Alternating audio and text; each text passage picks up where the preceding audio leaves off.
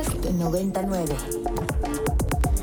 ¿Se acuerdan que quienes nos han seguido a lo largo de todos estos años en Tengo Trozatos, en el 2021 hablamos por primera vez de este llamado que hacían las madres buscadoras a grupos de crimen organizado para que nada más las dejaran hacer su chamba. Desafortunadamente, con el paso del tiempo, cada vez hablamos más de estas mujeres que pertenecen a todos estos colectivos que salen todos los días a buscar a sus hijos, a sus hermanos, eh, a sus papás. Eh, y, que son agredidas por estos grupos de crimen organizado, ya sea que son asesinadas, amenazadas y por supuesto eh, buscan la protección de los gobiernos local y federal. De esto es que estamos hablando y por eso vamos a platicar con Delia Quiroa, que es fundadora del Colectivo Nacional de Víctimas 10 de marzo, sobre este llamado a un pacto por la paz y también incluso el llamado al gobierno para que se sume a este a esta búsqueda de paz. Delia, gracias por tomarnos la llamada. Bienvenida como siempre a Ibero 90.9. Hola, buenas tardes aquí a audiencia. Muchas gracias por la invitación.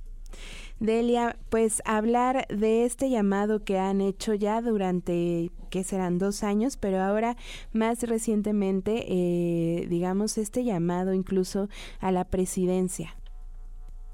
Sí, pues mira, nosotros lanzamos un pacto social, ¿no? Esperando pues hacer conciencia entre los cárceles, más que nada para que pactaran entre ellos un cese a la violencia y para que nos dejen buscar a nuestros familiares y pues que ya no sigan matando más este, madres buscadoras.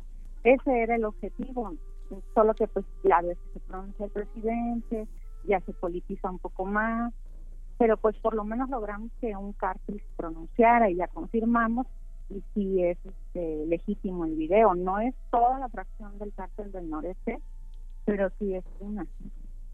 Delia, es justo lo que te quería preguntar, porque este llamado, eh, como ya decía, ya tiene bastante tiempo que, digamos, decidieron eh, quizás sobrepasar todas las vías de comunicación y entonces hablarle directamente al crimen organizado para que las dejen buscar a los suyos y sí dio resultado, ¿no? Eh, preguntarte un poquito cómo fue, cómo fue eso, cómo lo comprobaron también y cómo tuvieron, digamos, esta comunicación vía, vía formal y vía redes sociales también, ¿no? Sí, así es. Pues mira, casi siempre a nosotros este, nos confirma la iglesia. Ellos se acercan a la iglesia y así es como luego obtenemos confirmación que son ellos.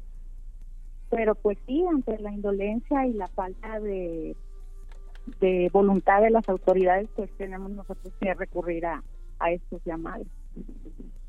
De acuerdo, Delia. ¿Y por qué? ¿Cómo es entonces? Entiendo pues que mientras más violencia, más asesinatos y más personas desaparecidas y con las madres amenazadas, pues no pueden seguir con su con su labor. Pero ¿cómo fue que entonces deciden, sabes qué, vamos a, levantar la voz, vamos a hacer un llamado, un poco apelando también a la humanidad que estos grupos pues tendrían o les queda todavía, ¿no?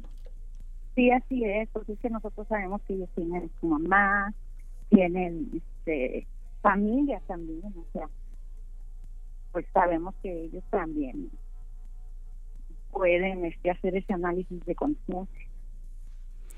Claro, Delia. Y ahora con el reciente comunicado que lanzas y que lanzan las víctimas 10 de marzo, también lo que nos decías entre la politización de, eh, de estos llamados y también la declaración del presidente Andrés Manuel López Obrador, no sé si nos quieras comentar un poco.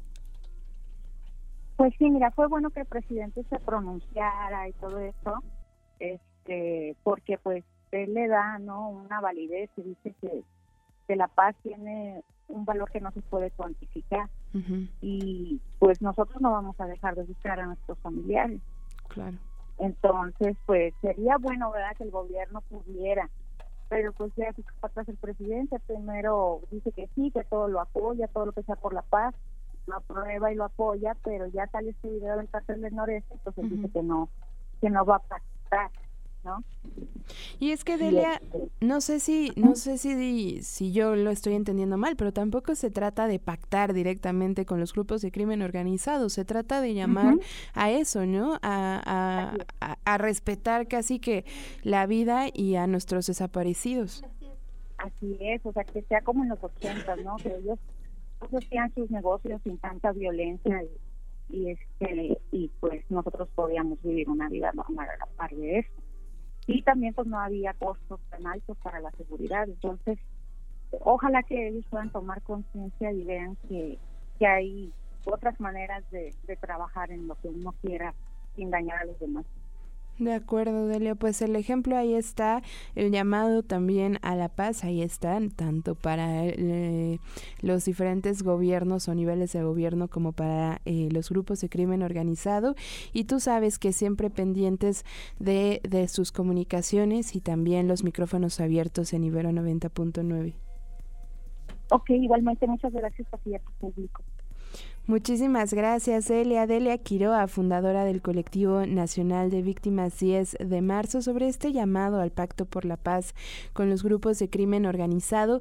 Pueden entrar a ver las redes sociales de Delia Quiroa, también pueden entrar a las redes sociales de este eh, colectivo de búsqueda y también ahí aparece y pueden leer completo el comunicado que eh, Delia le hace al gobierno federal y un poco em, esa separación entre no estamos pactando con grupos de crimen organizado, tampoco estamos pactando ¿no? Eh, territorio a partir de aquí, sino simplemente déjenos buscar a los nuestros que una impacta esta llamado y, esta desesperación por voltear a ver eh, una comunicación directa con el grupo, con los grupos criminales.